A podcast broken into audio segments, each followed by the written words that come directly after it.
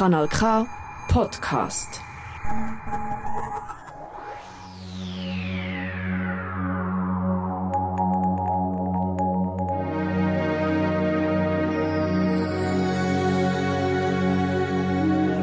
The Milky Way.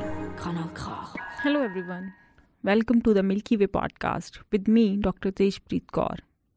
In this podcast, we talk about different topics from astronomy and astrophysics. We talk about stars, galaxies, our solar system, other galaxies, and many other missions that are in space to study the cosmos. In the last few episodes, we were talking about the evolution of stars. We talked about how do stars form, how do they evolve, and how do they die. We also talked about how do they form different elements, all the elements which are really really important for life on earth.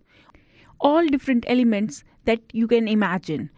But in today's episode, we are going to discuss one another very fascinating and uh, beautiful object of our solar system. That is known as comet. Yes you might have heard of comet in recent days. There is one comet which is visible in the night sky these days in the month of january and february. So today we will talk about what these comets are where do they come from what are they really made up of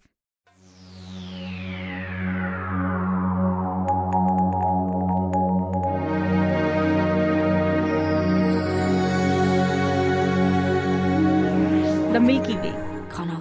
So, first question comes what is a comet? In a simple words, comet is a you can say a large object which is mainly made up of dust and ice, and these comets orbit our sun. Uh, the comets are best known for their long tails, and uh, these are kind of the ancient leftovers of our solar system. They're really, really old objects of our solar system. They were formed around at the same time when our sun was formed. Comets are mainly found in the outer solar system. There are two main regions from which they come from. First one is Kuiper belt and second one is the Oort cloud. Both of these regions are in the outskirts of our solar system. They are well beyond the orbit of Neptune. Uh, out of uh, these two, like the Oort cloud, Oort cloud is really at the edge of our solar system. You can imagine like Oort cloud is kind of is at the boundary of the solar system and the interstellar medium. So beyond Oort cloud, you can say that there is a influence of some other star will start. Like interstellar medium is a medium between the stars. So our sun is one star and our its influence is up to one region. And after Oort cloud you imagine that it's a vast space out there. So these comets like really come from really really far away places in the solar system. Those places are really cold i would say like the temperature is not high there and uh, as we move outward in the solar system the temperature goes on decreasing the outer regions of our solar system are much colder as compared to the inner regions. So the region of the Kuiper belt is closer to uh, solar system as compared to the Oort clouds. Oort cloud is really far away. Uh, the comets which originate from Kuiper belt, they are kind of short period comets, so they take less time to orbit the sun as compared to the the comets which originate from Oort cloud. So uh, the comets uh, coming from the Kuiper belt take less than 200 years to orbit sun one example of comets originating from Kuiper belt is Halley's comet. It's a very famous comet uh, which was I guess visible around 1986 and it has orbit of approximately 75 to 80 years uh, so it, it will be visible again in I guess in 2060s. Yeah. People have been recording this comet since uh, 200 and 50 BC. This comet was visible for so long and people were recording as well. They didn't know that it's the same object that is coming again and again. Instead, they thought it it's a different object each time. It was only in 18th century uh, one astronomer Edmund Halley he realized that this comet is revisiting Earth, and because of that, this comet was named after him, Halley Comet.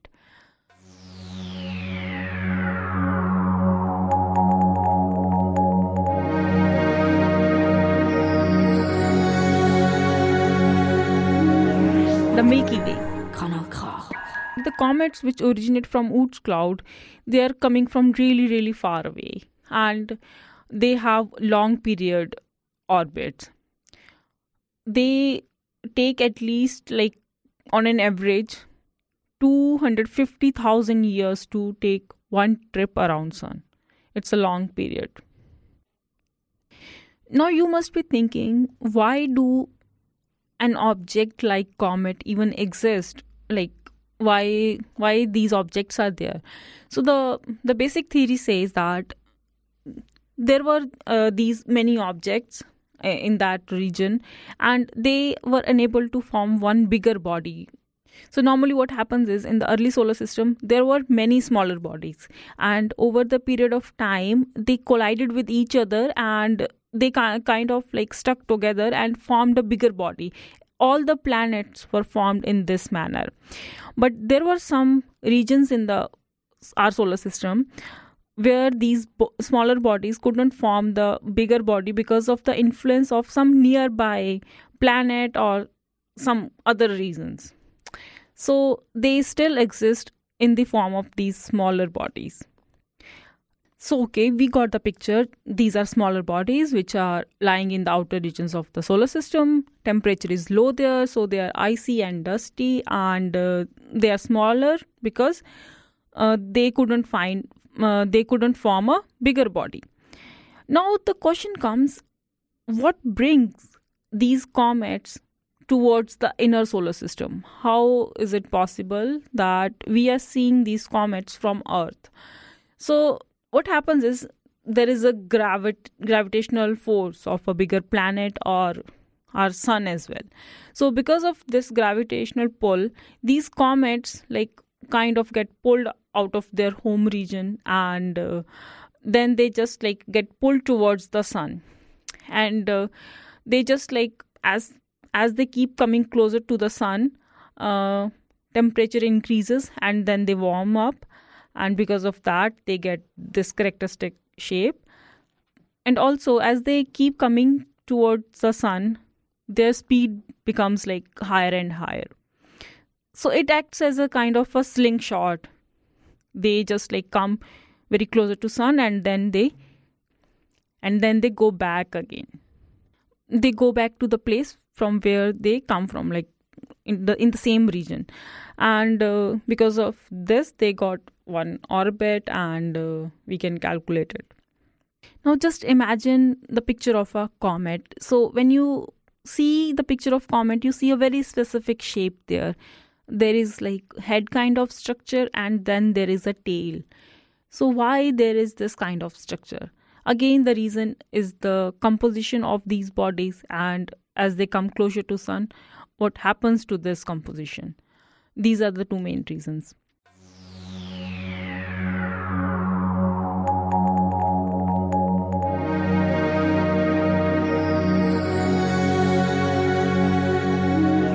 the milky way there are three main parts of a comet. The central head frozen core is called the nucleus of the comet. Uh, this is kind of a ball of dust and ice, and uh, usually its size is less than 10 miles. When comets like come from the outer regions of solar system, this is it. Like this nucleus is the entire comet. But when they come inside the solar system, uh, their temperature starts uh, getting higher and uh, because of uh, solar energy the ice begins to turn into gas so when the temperature increases inside the nucleus of the comet there are kind of uh, jets of gas burst out of the comet and they also bring dust along with them this like creates kind of a dusty fuzzy cloud around the nucleus region of the comet. This dusty fuzzy cloud is known as the coma. And then there comes the most fascinating part that is the tail part of the comet. This tail provides the characteristic shape to a comet. Like a comet word itself means a hairy star or a long tailed star. In different cultures, like so when people started observing comet, they saw like okay, this object looks like a star, but it has a tail associated with it. So they the name came up is like tailed star or a star with a tail or a star with hairs or there are lots of stories. So this tail is formed when the dust and gas stream away from the nucleus because of solar heat. And uh, there are also sunlight and particles coming from sun. They push them into the direction away from the sun. This bright tail can stretch like for millions of miles. It's a really, really long tail, I would say.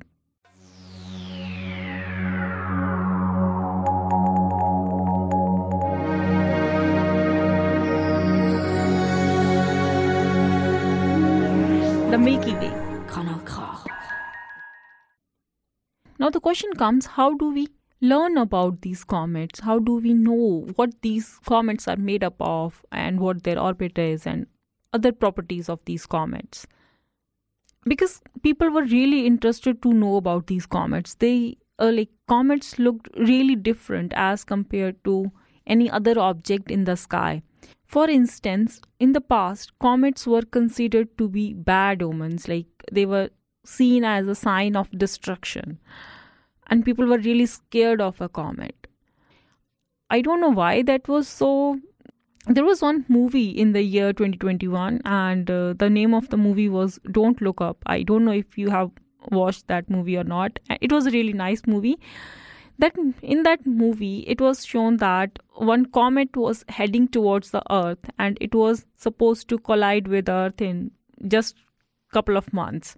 And uh, people were able to see this comet in the night sky really big. It, it looked really nice and beautiful but it was really scary at the same time. And in that movie it was shown that if that comet strikes with earth it will wipe out entire human civilization. So there were lots of chaos and panic all over the world. But at the end somehow uh, they they managed to uh, they managed to divert the comet or something like that happened and uh, there was a happy ending. Mm, but the question is can something like that actually happen? Uh, i would say chances of something like that happening in present day present day time are less. Uh, but in the past when like the past i mean the astronomical past like a couple of billion years ago such kind of events I guess, were more frequent as compared to present day. Because there were lots of uh, these uh, smaller objects in the young solar system. So the probability and frequency of such collisions was really high at that time. But now we have like technology to identify and uh, detect these comets if they are like coming towards the earth and we can do something about them so the chances are really low for such collision in reality. One of the most fascinating theories about comets is that they might have brought water to Earth. They might have contributed to the development of life on our planet. So scientists believe that comets may have collided with Earth like in its early days of evolution.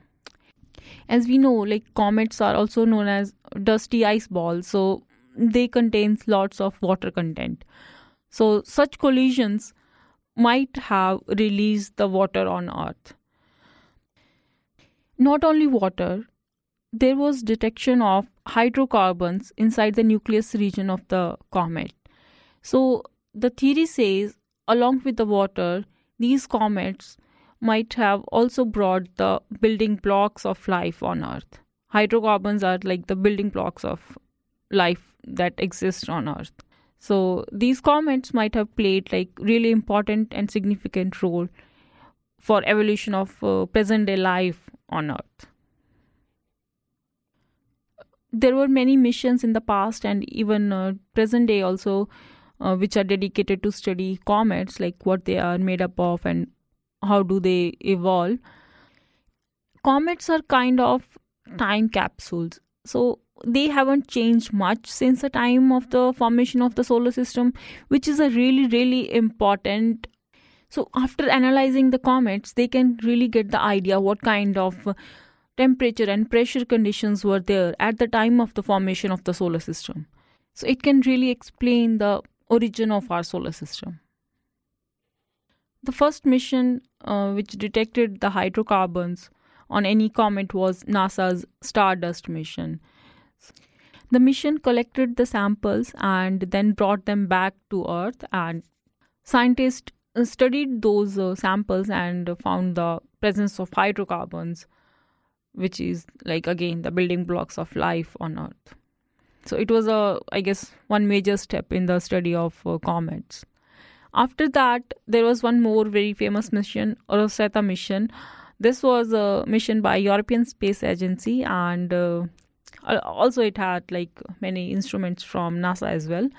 And in this mission, what they did is they actually landed one module on one comet.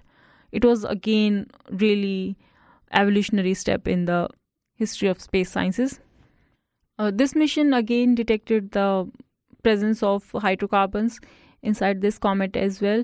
Uh, although, like the the scientists are still analyzing the data which is coming from this mission, and uh, they will finalize the results in coming couple of years. So I guess uh, that's it for today's episode, and I hope you enjoyed the story of uh, comets, what these are, how they are coming from outer regions to visit our night sky, and what they are really made up of, what this tail is. And now it's time for the night sky of the month.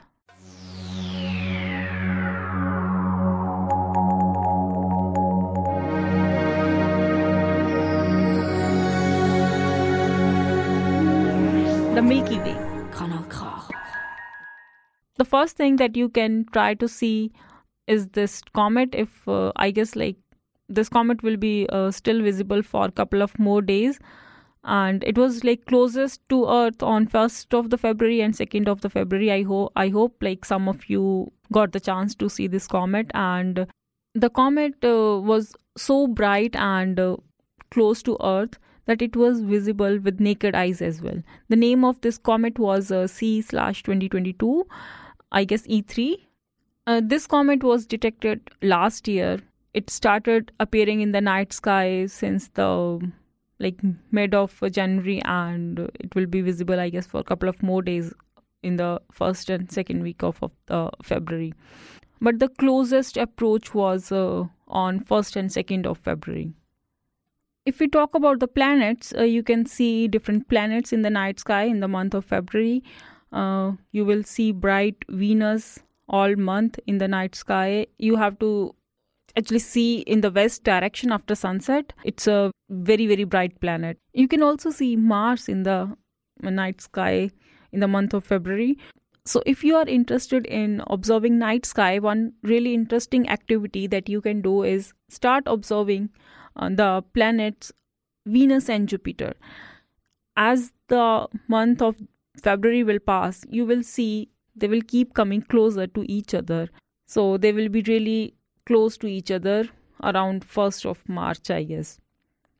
So you can what you can do is just like fix one time and spot. From that spot you can also take a picture as well. So just take the picture of uh, jupiter and mars and do it every day for a month and you will see they are really coming closer to each other that's it for uh, night sky of the month and uh, today's episode as well. I hope you enjoy our podcast and uh, i'll see you next time with one another interesting and fascinating story from the field of astronomy and astrophysics. See you next time. Please send your questions to the milky way podcast info at the rate gmail.com follow us on the instagram milky way underscore podcast